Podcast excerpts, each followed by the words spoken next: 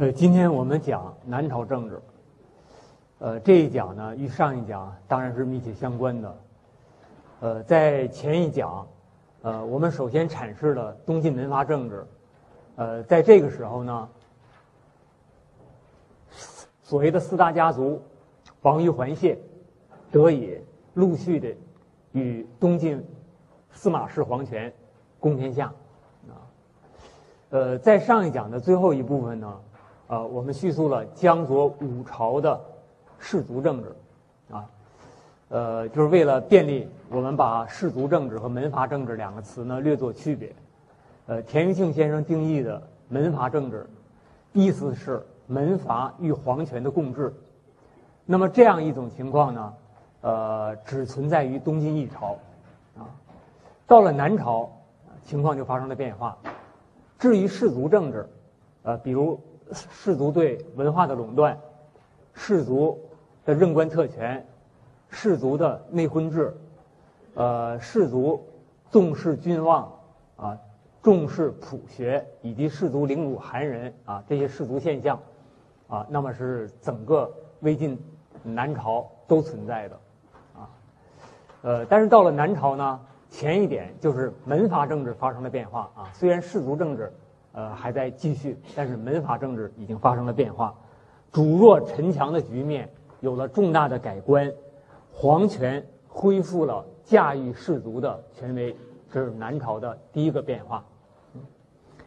呃，但是大家看我们今天的标题啊，也能看到，皇权复兴之外啊，我们的标题中还有政治僵局四个字，啊，这个意思是指南朝随着历史的发展。逐渐走入政治的死胡同，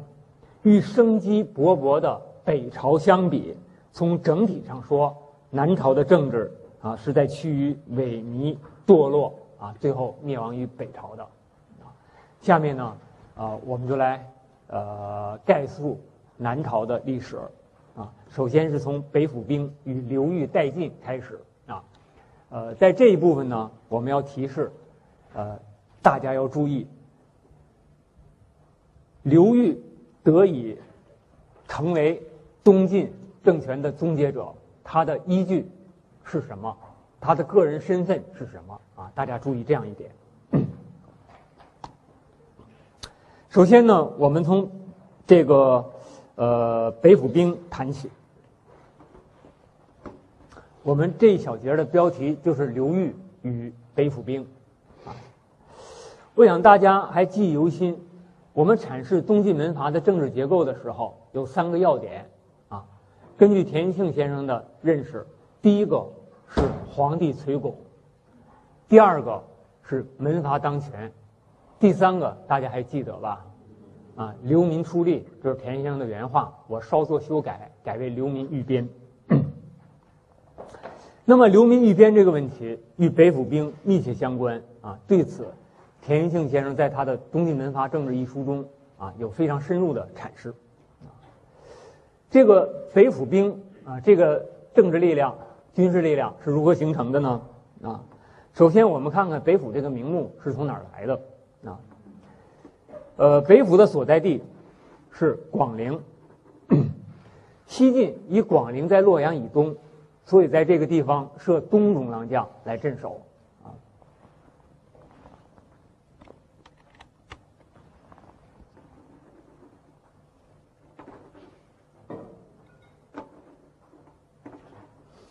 大家看，这是广陵，今天的扬州啊。呃，东晋元帝呢，呃，让琅呃任命琅琊王叔做北中郎将，镇守广陵啊。为什么又用北中郎将来镇守呢？啊，这个因为相对于健康来说，他在健康以北，在江北啊，所以改成北中郎将，改用北中郎将来镇守广陵啊，所以以北为号。那么这个地方。由北中郎将镇守所形成的一个军府，就叫北府，这就是北府兵的来历。在永嘉南渡前后，流民和流民帅往往停滞于江淮之间啊，即使过江啊，他们往往也紧紧的居于京口啊。大家看看，就是今天的镇江。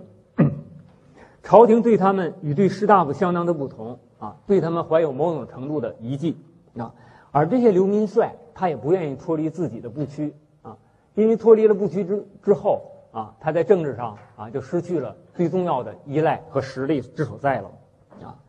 比如说上一讲我们提到那个宗流吉吉的这个呃祖逖啊，祖逖就是一个流民帅，他虽然这个呃曾经进入建康，可是他的部区却在京口啊，由此在广陵和京口这两地啊。形成了一个流民聚集的地方。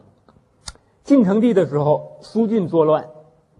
西涧以广陵之众渡江平叛，那么北府北迁到啊南迁到京口，这样呢，京口就成了下游的一个军事重镇了啊。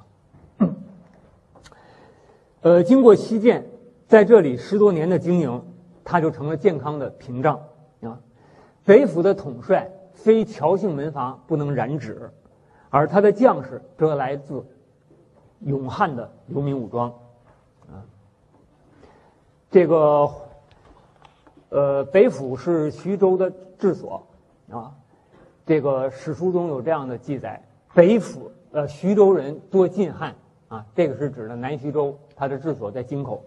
所以桓温啊啊很非常的看重这个地方，啊，他有这样的话说：京口这个地方酒可饮，兵可用。啊，我不知道今天这健康是不是呃，就镇江这地儿是不是还出好酒，啊，但是当年啊，啊，这是一个呃东晋政权的兵源啊所出的一个重要的地方啊。在淝水之战之前，谢玄镇守北府啊，这个谢玄在这里招纳啊晋勇啊，当时。这个有一批重要的流呃流民啊，这个流民首领啊，那么进入了谢玄的麾下啊，比如说刘牢之啊、诸葛侃、高恒啊、呃孙吴宗等等啊，呃，这支军队啊，就是说北府的统帅来自侨姓门阀啊，他的将领、将校以及士兵都来自流民武装。史称这个百战百胜，号称北府兵。这个桓玄在篡权的时候啊，进入建康，呃，他篡夺了政权，呃，在这个时候他就图谋称帝。在称帝之前，他就想探测北府兵的动向啊，他派桓谦啊来询问刘裕啊，说这个呃，假如呃桓温。呃，假如这个桓玄篡权的话，呃，那么呃，他怎么看？刘裕当时的回答是：晋势微弱，民望久疑，趁运善待，有何不可？啊，这个刘裕大家知道，他小字叫季奴，是吧？这个据说是刘邦的弟弟楚元王刘交的后代，呃，但是据我系的呃祝永斌先生的研究啊，认为他的身份啊应该属于下等士族啊，实际就一军人。呃，据说年轻的时候曾经砍柴，可见家庭也不是怎么有钱，啊，曾经跟人赌钱输了，啊，叫人给绑到马桩子上，啊，还不起债，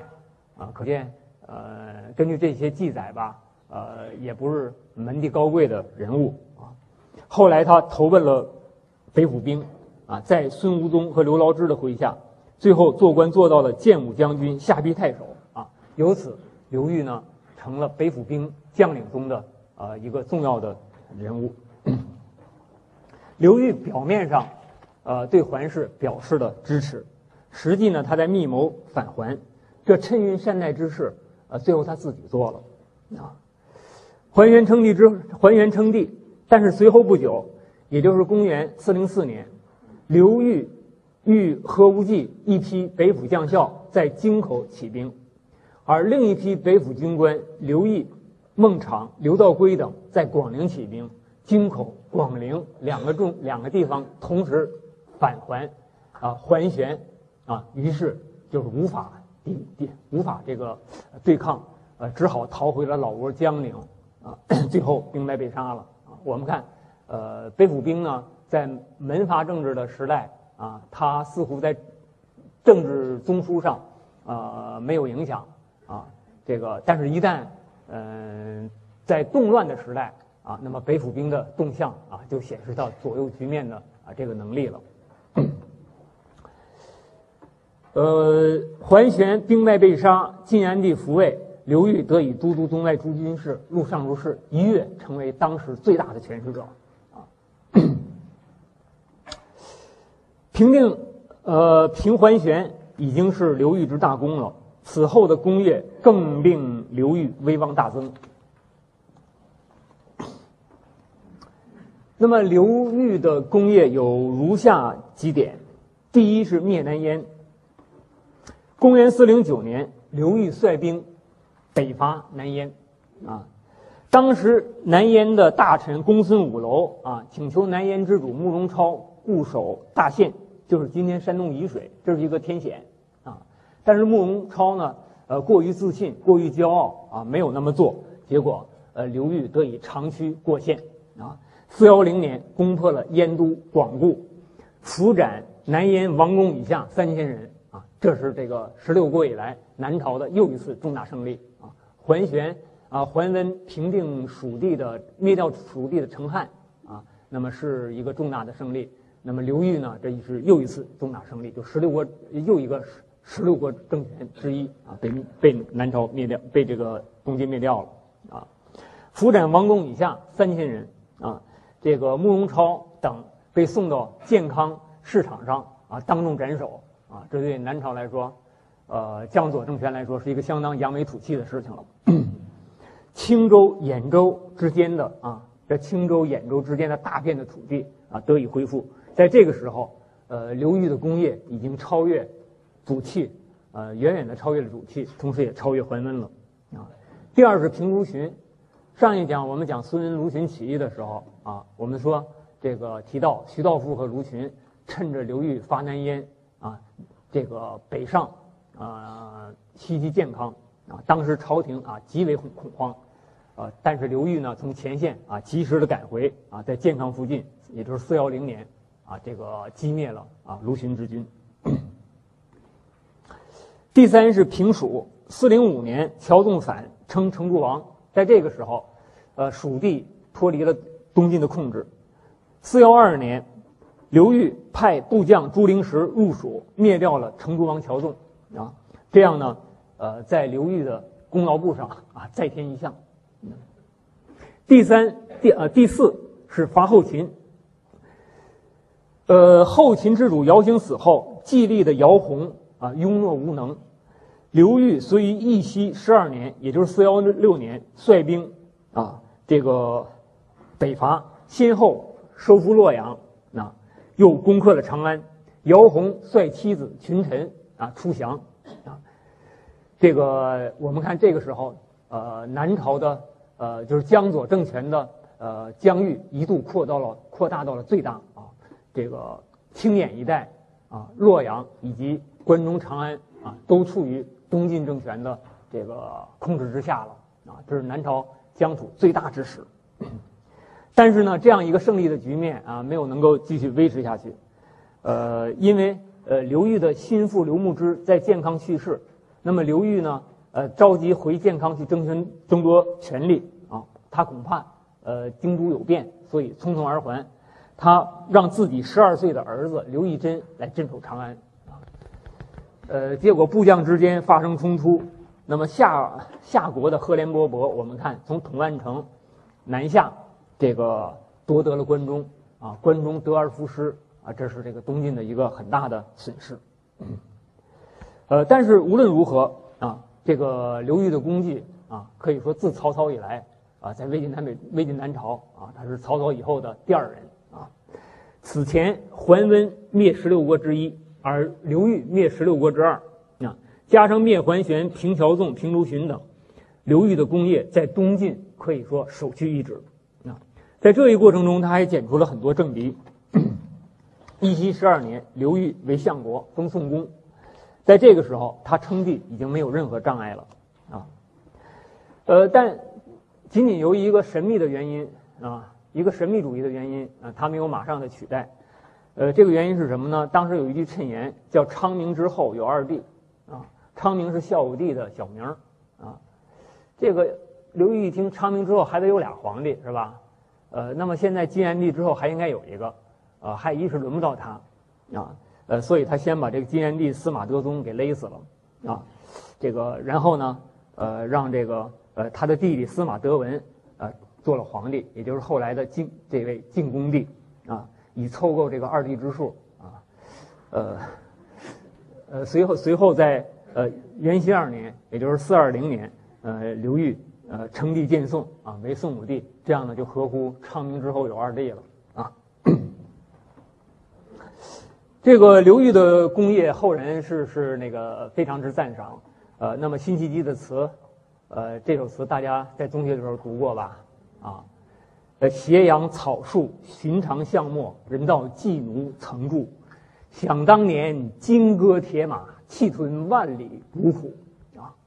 北府兵出身的，并非士族门阀的啊，一个北府军官啊，刘裕啊，凭借他的赫赫战功啊，取代了东晋啊。那么这让我们看到了什么呢？首先是文化士族的衰落，文化士族之中出不来皇帝，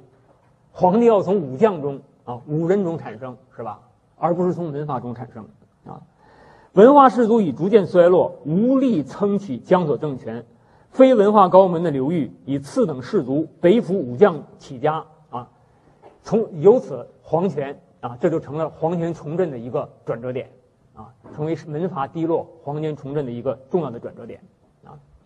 那么刘裕的北府背景啊，田延庆先生给予了高度的重视。田延庆先生指出，东晋一朝大事几乎都与流民群有直接的或间接的关系，而刘裕的成功终归又是靠京口流民的力量。啊呃，以往的研究者在讨论东晋文化政治的时候啊，呃，一般都采用婚换的模式，就是从呃氏族任官特权和氏族的呃婚姻啊来看呃氏氏族门阀这个阶层。那么田先生呢另辟蹊径啊，从氏族门阀对军政实权的掌握来看，呃，门阀如何与皇权共天下啊，同时呢，呃，他是流民问题。成了门阀政治这个话题的一个固有的成分啊，我觉得这是田先生，呃，《东晋文化政治》这本书的一个重要的贡献啊，就是把流民的问题，呃，和东晋文化政治，呃，在二者之间建立了一个有机的内在的联系啊，就门阀政治的终结，最后也是和流民武装即北府兵有关啊。那么刘裕的功业啊，刘裕的背景。啊，使皇权来到一个重振的转折点。《宋书》中啊，对晋宋历史有这样一个追溯，说宋祖受命异越前魔，它的规模超越了前代啊，这是和东晋相比的。晋自设庙南迁，入去王室，朝权国命，地归台府，君道虽存，主威久谢。上一讲我给大家念了这段话，是吧？啊，这段话呢是对东晋政治的一个概括。君道虽存，主威久谢。虽然，呃，皇帝还存在，但他的权威已经大打折扣，黯然失色了。那么到了宋高祖刘裕呢？高祖帝妃桓文，纵无一缕，曾不暇寻，疑凶简报，四进配天，不识旧物，诸内清外，宫阁区域啊。那么，呃，在进入魏晋以后，不断低落的皇权啊，由此这个走出了低谷。下面我们再谈一谈袁家之治及其终结啊。呃，公元四二二年，太子刘义福继位，是为少帝。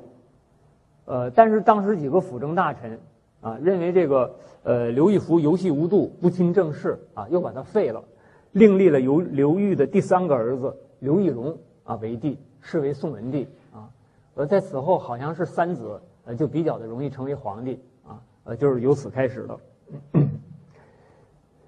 年号元嘉，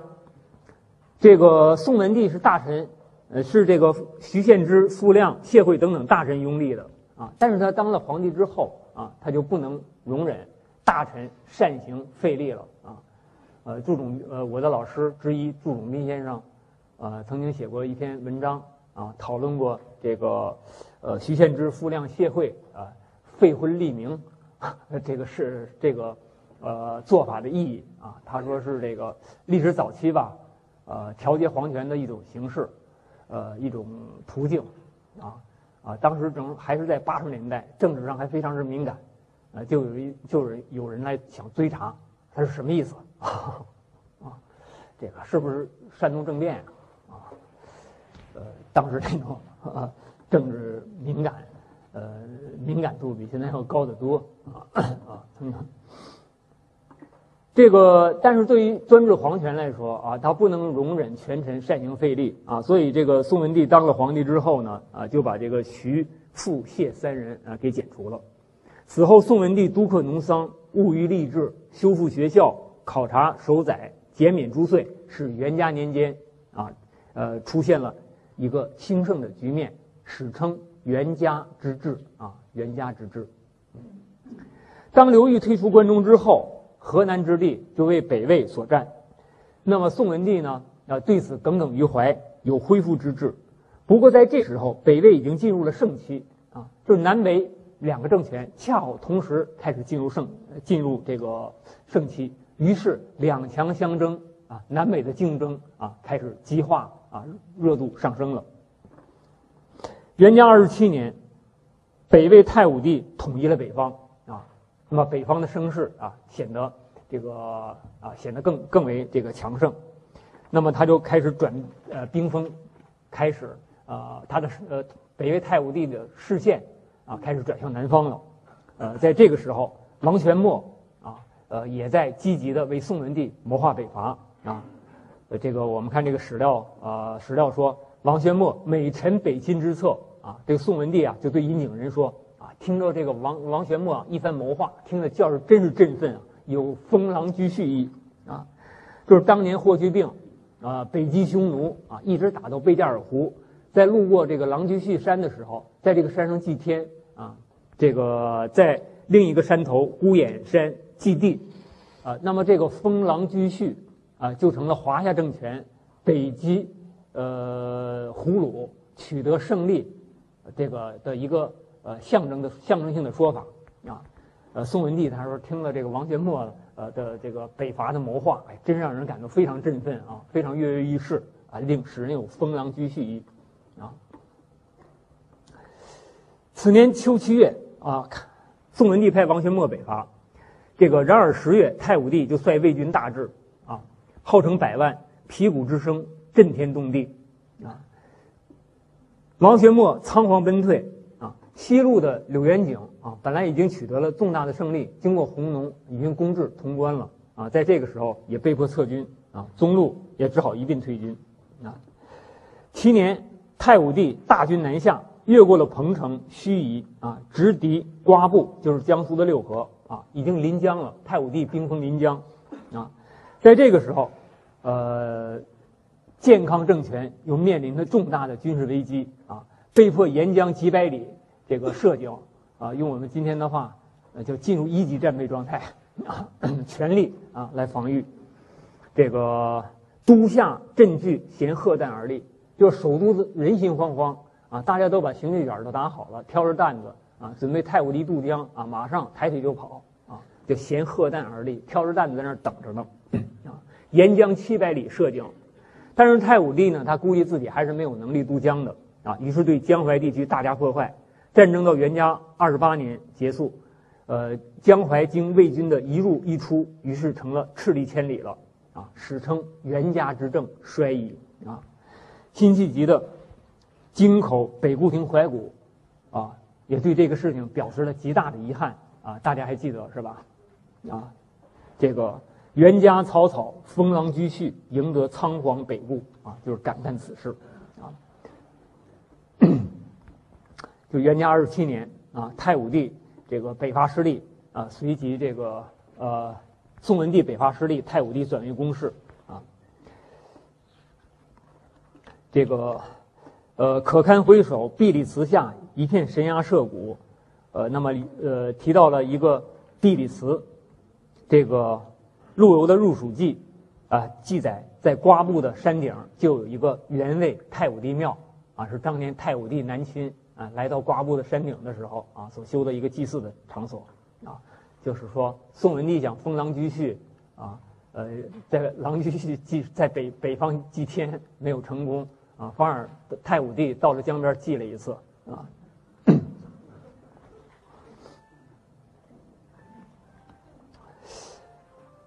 呃，由于呃袁家之间南北两相相争而刘呃南朝呃失利，南朝至刘裕北伐以来的强劲势头由此顿减。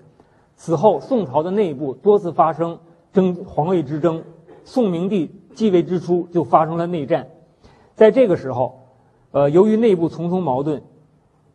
幽州刺史刘修斌、兖州刺史毕仲敬。徐州刺史徐安都、冀州刺史崔道固、青州刺史沈文秀，这么一大批地方高级军政长官啊，那投降北魏，啊，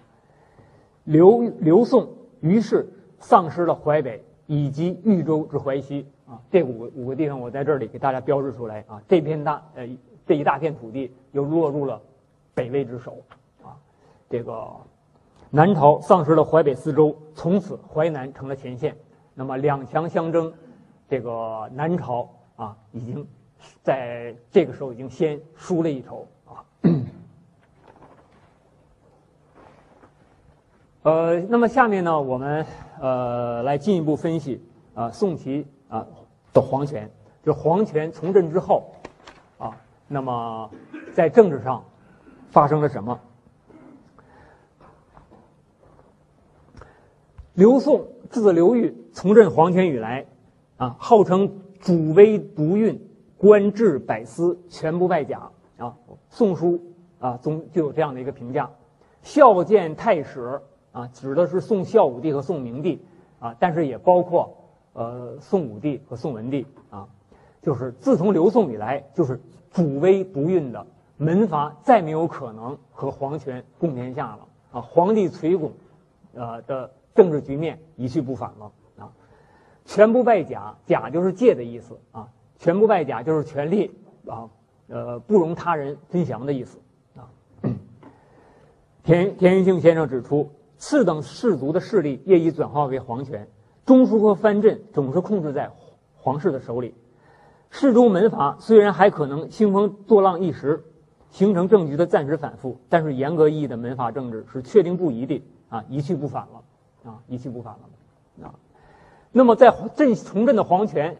他们采取了一系列的措施来自我维护。这些措施有哪些呢？啊，包括三点吧。呃，第一是武将执兵柄，第二是韩人掌机要，第三是皇子镇要藩。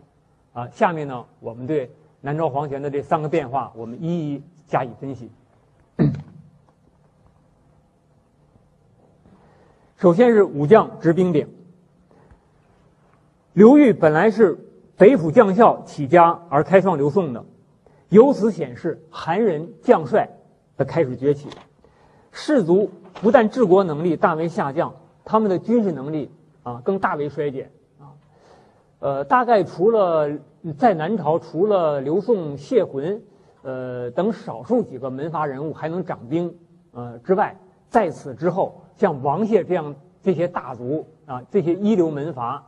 呃，手握重兵啊，在军政事务上发挥重大作用的情况啊，基本就没有了啊，基本就没有了。我们看东晋历史啊，王于桓谢啊几家这个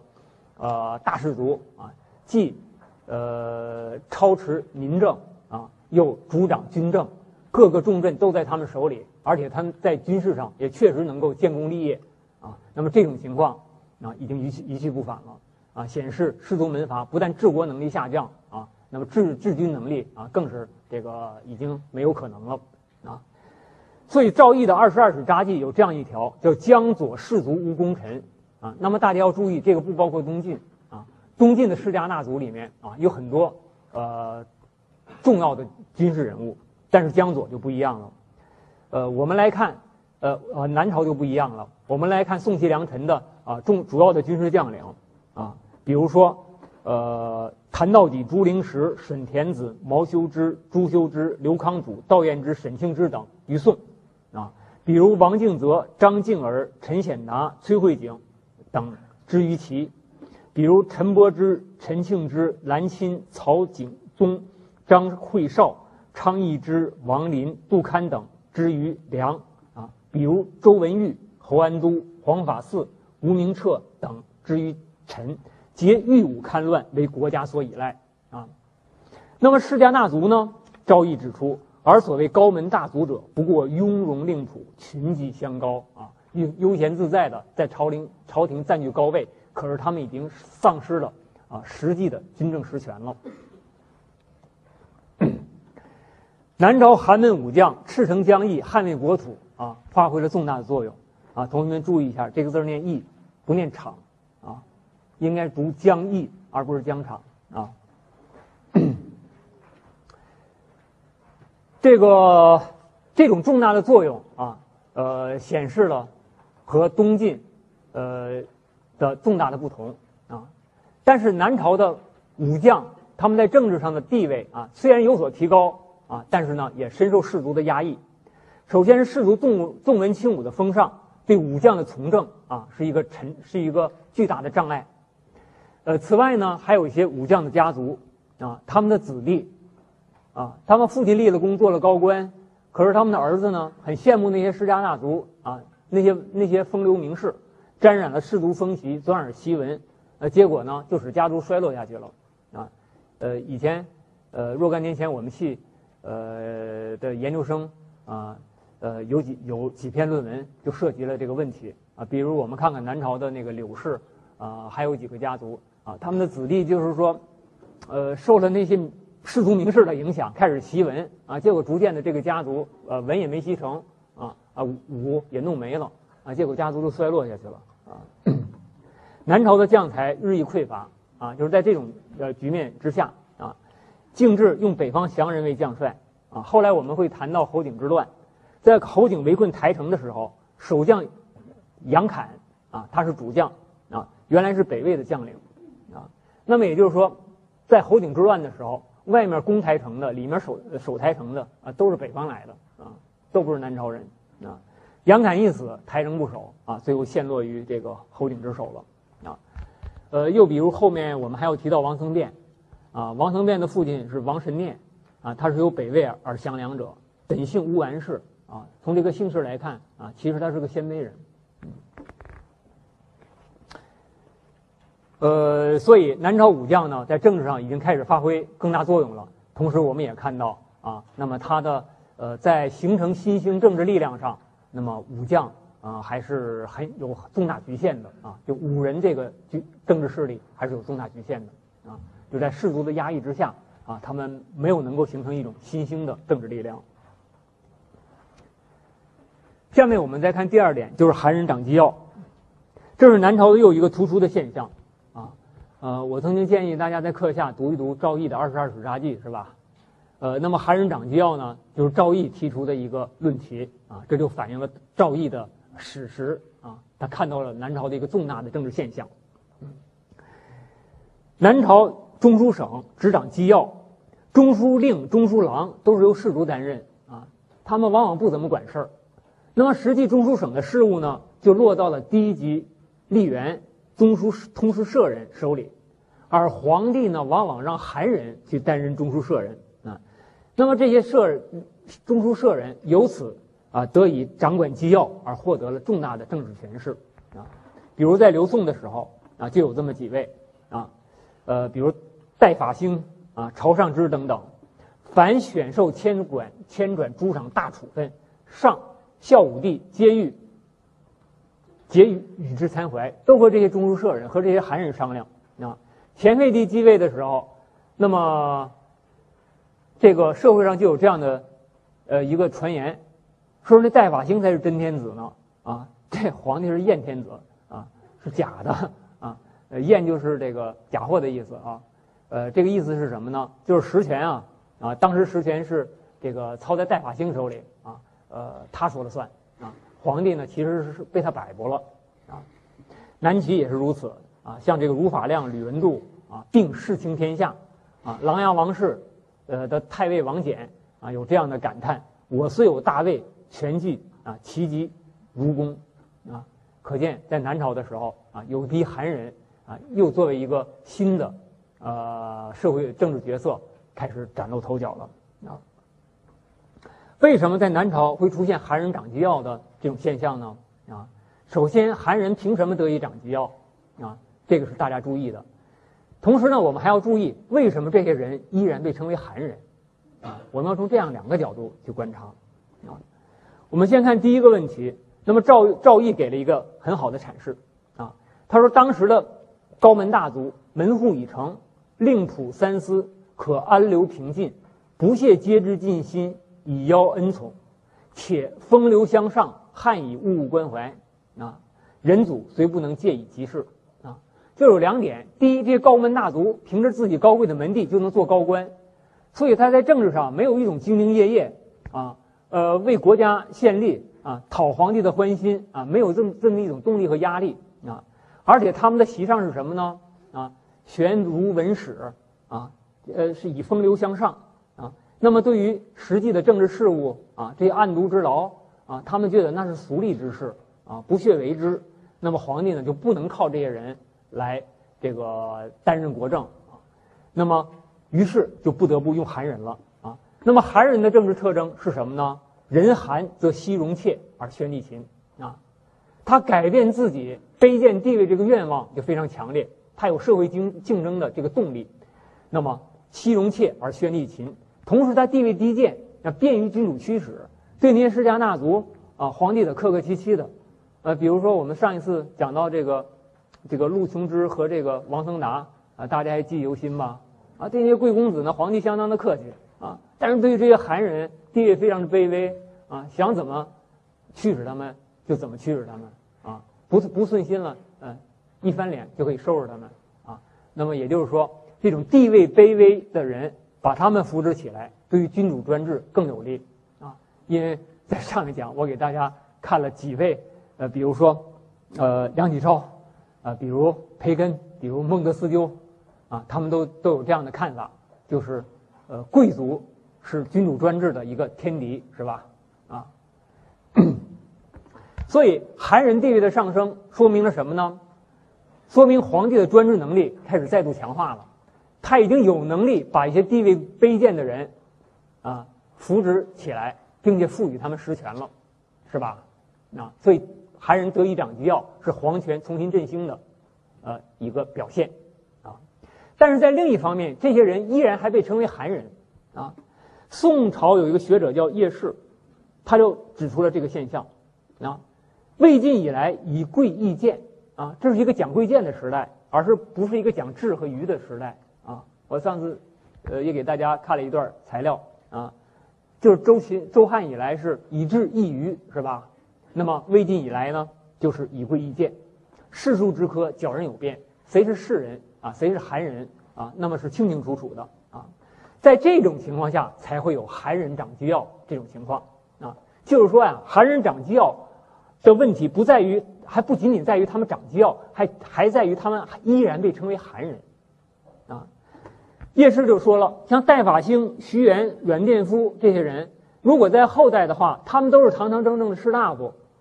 那么，可是在这个时代，他们依然被看成韩人，甚至被看成恩姓。就是在士族的眼里啊，你只不过是凭着君主宠爱那而得以弄权的小人而已啊，你依然身份低贱啊。那么也就是说，韩人啊，就社会下层，呃，这些有能力的人。已经得以崭露头角，但是士族门阀的政治观念和社会观观念依然在压抑着他们，依然给他们贴上了一个标签，这个标签就是韩人啊！不管你干的怎么出色，不管你有多大的实际权利，你依然是韩人。呃，大家看一看右面的这幅画是呃一幅名画，顾恺之的《洛神赋图》啊。那么这个图上的这些形象啊，就可以反映。中古的氏族门阀的形象。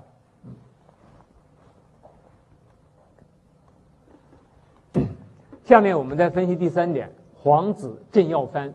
啊，在我们提出这个话题的时候，呃，我请大家回忆一下，我们讲八王之乱的时候，给大家提供了一幅地图，大家还有印象吗？嗯，就是西晋时期宗王出镇图啊，各个重镇啊都由宗王来镇守。在东晋的时候，这种现象没了，各个重镇都由门阀把持。那么在上一讲中，我给大家也提供了一张表，就是王于桓谢啊这四大家族是吧？啊，他们占据扬州、荆州啊啊以及江州、徐州等等啊。那么南朝呢，我们看情况又发生了一个转转变，南朝的皇皇帝啊，往往得以封王，皇帝让他们去镇守荆州、扬州、徐州、江州、雍州等等要藩啊。这个做法从刘裕就开始了。刘裕下令，京口要地去都邑密耳，自非宗室近戚，不得居之。京口是徐州的治所，是吧？呃，在下游就是徐州这个地方，这个兵力最强啊。那么上游是就是荆州了啊。所以刘裕又下令，荆州上流行胜，地广兵强啊。那么刘裕留下一份诏书。诸子次第居之啊，就是由他的呃皇子啊轮流啊，或者说依次来镇守荆州啊。那么我们又看到一个现象啊，就是呃西晋宗王啊势力高涨，东晋宗王势力下降，到了南朝宗王的势力再度上升，是吧？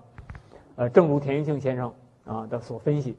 门阀政治之下，微弱的皇权。滋生不了那种必须依附于皇权而行专擅的宦官外戚宗室，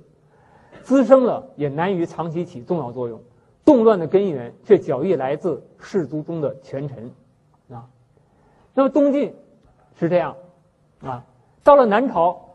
这个宗室在政治舞台上开始崭露头角了。这说明什么呢？说明门阀政治已经成为过去了，啊，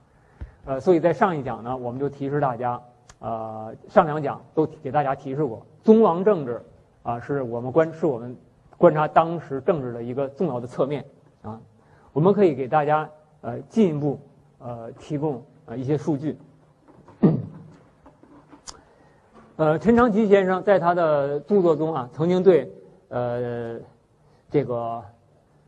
晋宋齐梁陈的八种高级官位的拥有者做了一个统计。啊，就是录尚书事、尚书令仆、中书监令、侍中等等的啊这些高级职位的人选啊。那么，嗯，他把士族势力和宗戚势力分开来进行统计，由此呢，就给我们提供了一些啊很有意思的数据。啊，绿颜色代表士族，红颜色代表宗室和外戚啊。那么我们看看皇亲国戚和士族门阀这两种势力。呃，他们的变化规律是很有意思的。西晋的时候，这个这几种高级官职，士族占百分之四十八，宗室占百分之十九，啊。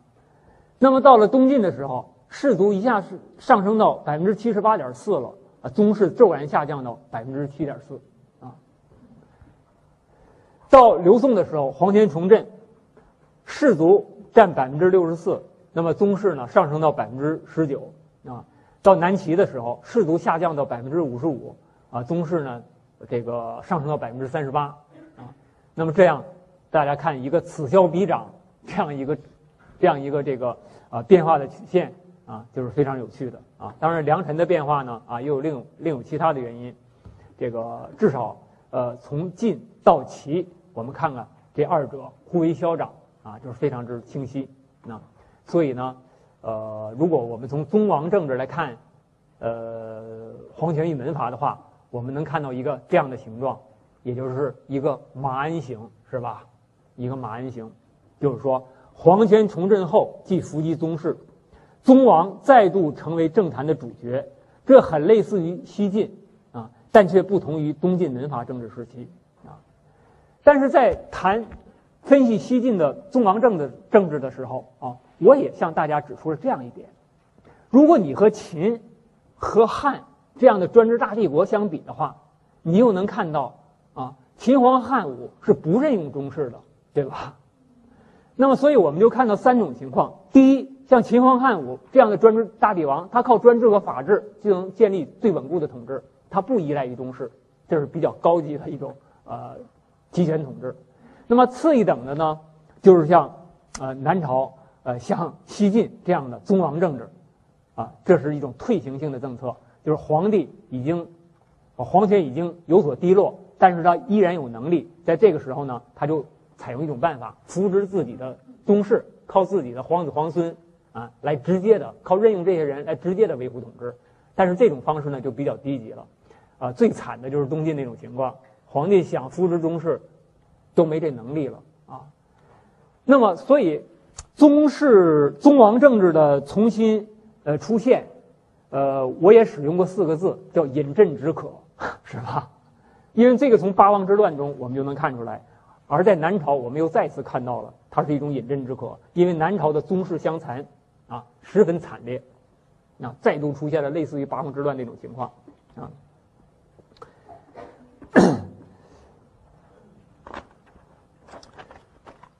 刘宋元嘉之宋齐政治经常与动乱。和荒淫伴随，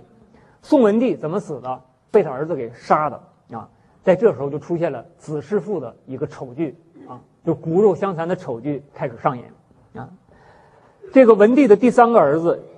刘俊攻杀了刘绍，是为孝武帝。那么孝武帝呢，转而杀掉了刘绍，又杀掉了他的四个儿子啊。那么为了呃剪除啊自己亲族之内可能的竞争者，他开始大杀骨肉。杀掉了他叔父刘义轩，啊，以及刘义轩的若干儿子，把他自己的兄弟，这个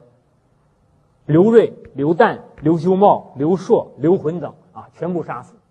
在攻破刘旦与广陵的时候，城中五尺以上的男丁全部斩首，女子全部赐给屠城者。啊，当时就出现了一首歌谣，叫《遥望健康城，小江逆流营，前见子杀父》，就是刘少杀宋文帝。后见弟杀兄，啊，就是这个，呃，孝武帝刘俊杀他的哥哥刘旦，啊，孝武帝的儿子前废帝啊，也大开杀戒，啊，杀他的叔祖刘义恭，啊，杀他的兄弟刘子鸾，啊，他有六位叔六位叔父全部封王，啊，那么，呃，这个前废帝把他们全都关在笼子里，啊，脱光他们衣服，让他们一丝不挂，让他们吃猪食。还把他们的王号改为杀王、贼王、驴王、猪王啊，肆意侮辱。那么，在这种倒行逆施之下，他的叔父刘裕起兵啊，杀了前妃帝而自立，是为宋明帝啊。那么，宋明帝呃称帝之后，又遇到了刘子勋啊，宗室刘子勋的反抗啊，宋明帝又杀掉了刘子勋，又杀掉了孝武帝十二个儿子以及自己的四位弟弟啊，这样的。宗室相传啊的惨剧和丑剧啊，在呃萧齐继续上演啊。其中最著名的就是齐明帝萧鸾篡位之后大杀齐高帝、齐武帝子孙啊。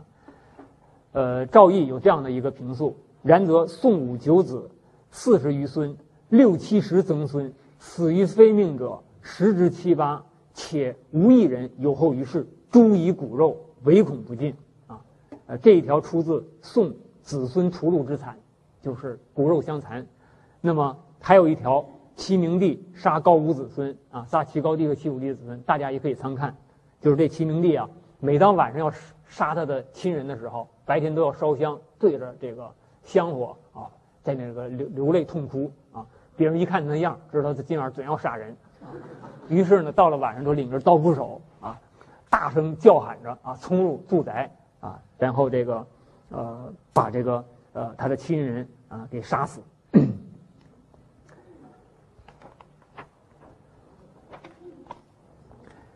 所以钱穆呢就把这样一点这样一个现象称为皇室的恶化啊。这个皇室的恶化除了骨肉相残之外啊，还有这种荒淫无耻。大家可以看一看宋齐多荒主，宋氏闺门无礼啊啊这这些条目，比如前妃帝刘子业啊给他的姐姐三英公主啊设置了呃呃二十多个。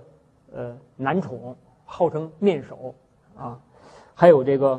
呃，齐玉林王啊，也为他的母亲王太后啊设置了男左右三十人啊，也是男宠的意思啊，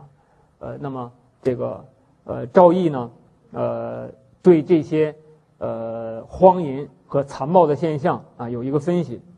他说宋武帝啊是从这个相好起家，以诈力得天下啊，没有家教啊。其余家庭之教，故未暇及也。是以恭为之乱，无复伦理啊！就是宋齐之主，呃，这种恭为之乱，呃，是相当突出的。啊，赵玉觉得啊，因为他们不是文化士族，没有教养，啊，就是一个暴发户的形形象啊，啊，有暴发户的面貌出现在历史舞台之上啊，所以就出现了呃这些形象。啊，那么这样呢，这个分析呢也非常值得参考啊，因为生活经验也是我们知道，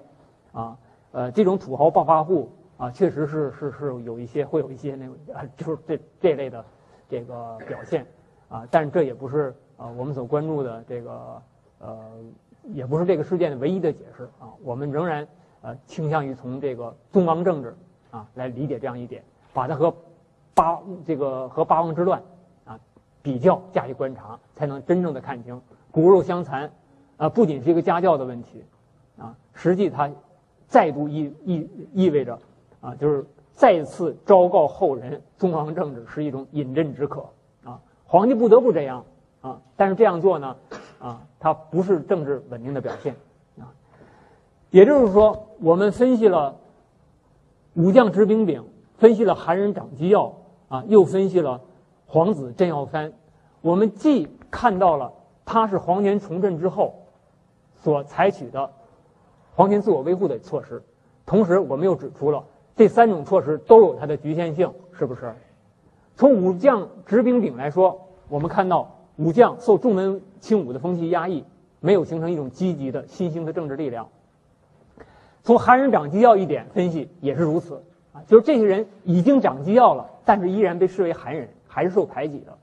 那么再一个就是皇子镇耀藩宗王政治啊，他一方面是皇帝自我维护的表现，另一方面呢也带来了一系列的政治动乱，比如骨肉相残